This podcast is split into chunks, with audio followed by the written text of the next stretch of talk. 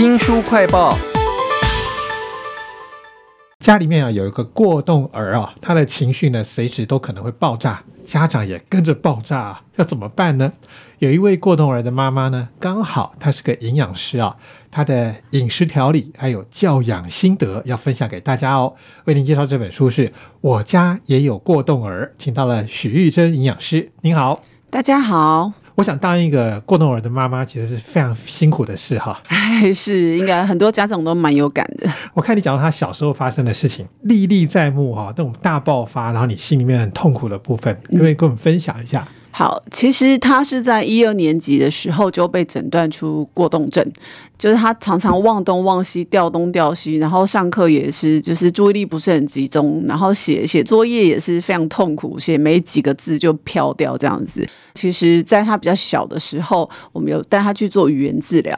那其实是那个语言治疗师，他非常的有经验。他跟我说：“哎，你的孩子可能有疑似过动，所以我才带去检查。”其实，在当下在门诊就有确定是过动儿。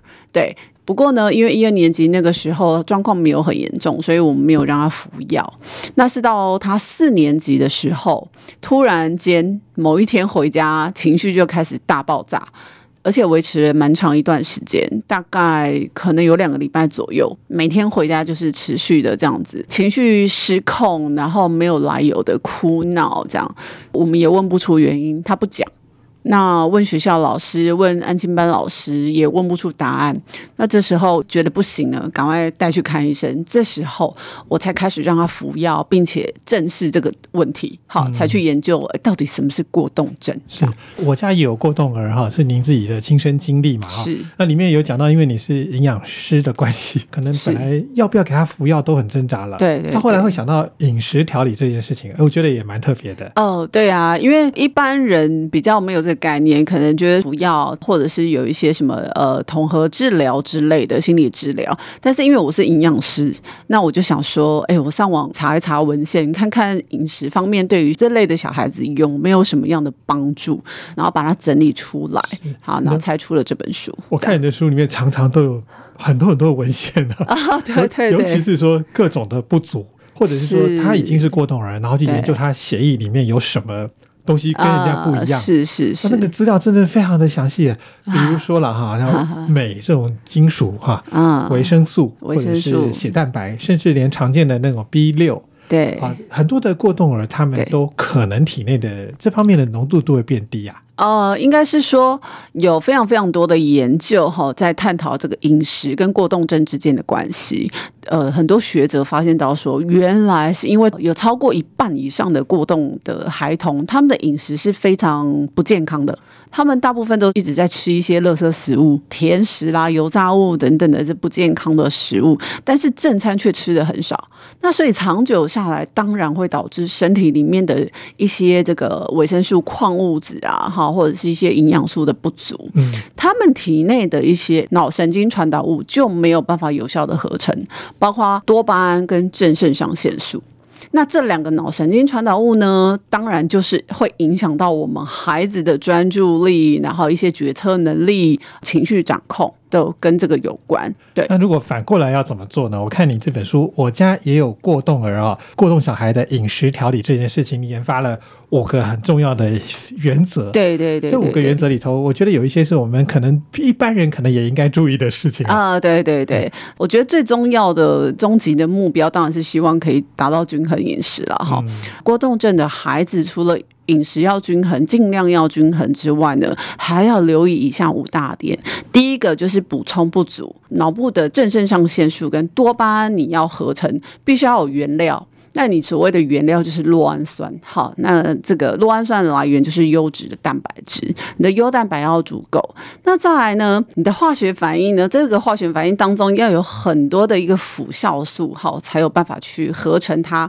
当然包括一些维生素 B 群啊、维生素 D 呀、镁啊、锌啊、铁啊。这些如果不够的话，小孩子当然就是呃没有办法去合成制造哈，所以要特别留意。那第二点叫做降低发炎，因为现在有很多的研究发现到说，呃，原来过动症它跟一些脑部的疾病，像老人家的失智症，或甚至是成人的就是忧郁症、焦虑症，其实是类似的，就是是一种脑部发炎性疾病。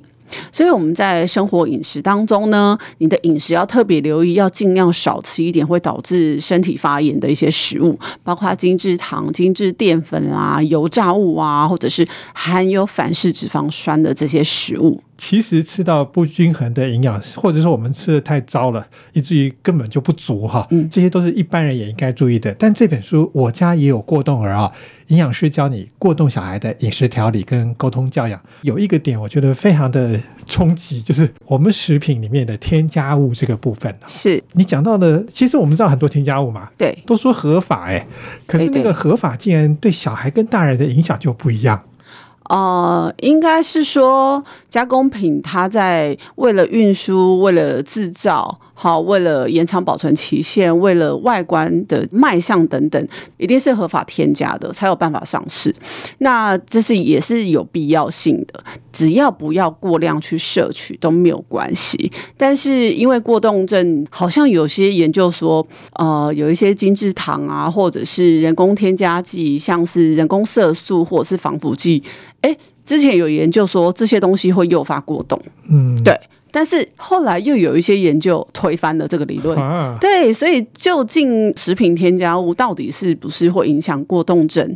好，我觉得目前虽然没有一个明确的理论，没有一个明确的答案，不过我觉得以一个营养师或妈妈的角色，好，不管是怎么样，我们当然希望孩子吃的越天然越好。是，是尤其是这些食品添加物哈，嗯看起来好像是跟发炎或者是过敏是可能有关联的，是所以是是我们就是可以更慎重一点嘛。哈是，书名叫做《我家也有过动儿》啊，营养师教你过动小孩的饮食调理跟沟通教养。我相信许营养师一定常常在跟人家讲你要怎么吃，就具体的行为。嗯，但是怎么样避免呢？我看到书里面讲到一个东西是我很爱吃，但我没有想到它有这么多添加物，就是肉干。哦，它比那个是真奶可能还更吓到我。哦，对，因为其实像是肉干啊、香肠啦、火腿这些东西，它是属于加工肉类，它是经过高温而且长时间的制作过程，它就会产生一个叫做糖化中产物的东西。那你吃多了这个东西呢，累积在身体里面，就会导致身体发炎。所以这个发炎跟过敏真的就是非常重要的一个起点呐、你要防范它。在是我家也有过动儿当中，其实营养师还教我们不止饮食调理，还有沟通教养这件事情。我觉得你在书里面讲到你跟你小孩子很多的例子哦，互动的还蛮不错的。对但是一般人不见得能做到这一点。嗯能不能讲讲你如果碰到他大爆炸的时候，你通常第一个反应，然后你怎么样才学会好好的跟他相处啊？我对我孩子的那个成绩没有看得那么重。好，我比较在意他的心灵方面是不是快乐啦，哈，或者是说今天会不会有遇到什么不顺心的事情？因为我自己的人生的前半段不是那么快乐，所以我的我会希望我的孩子是快乐的，这个比较重要是。好，我看的比成绩还重要。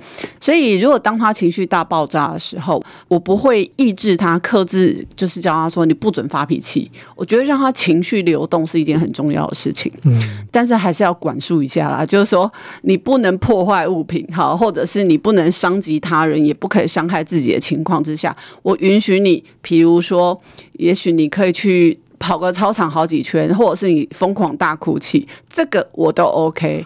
好，哎、不要憋在心里，否则会生病，这样是比较好的一个做法。我觉得徐营养师还做了一件很好的事情，是陪着小朋友就干脆翘课好了，对对对跑出对对。看看风景。呃，是因为在我记得是他在国小二年级的时候，哈，他有一阵子我就发现到说，奇哎奇怪，他怎么闷闷不乐？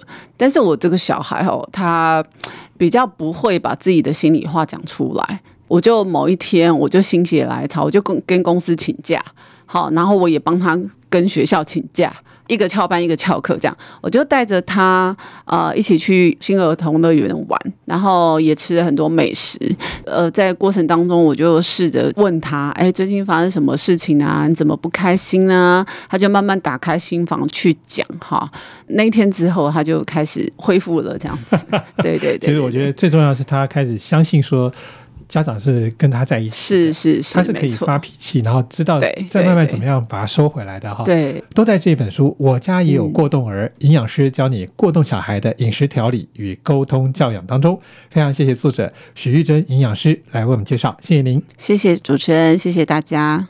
也请记得帮我们新书快报按个赞、分享、留言。我是周翔，下次再会。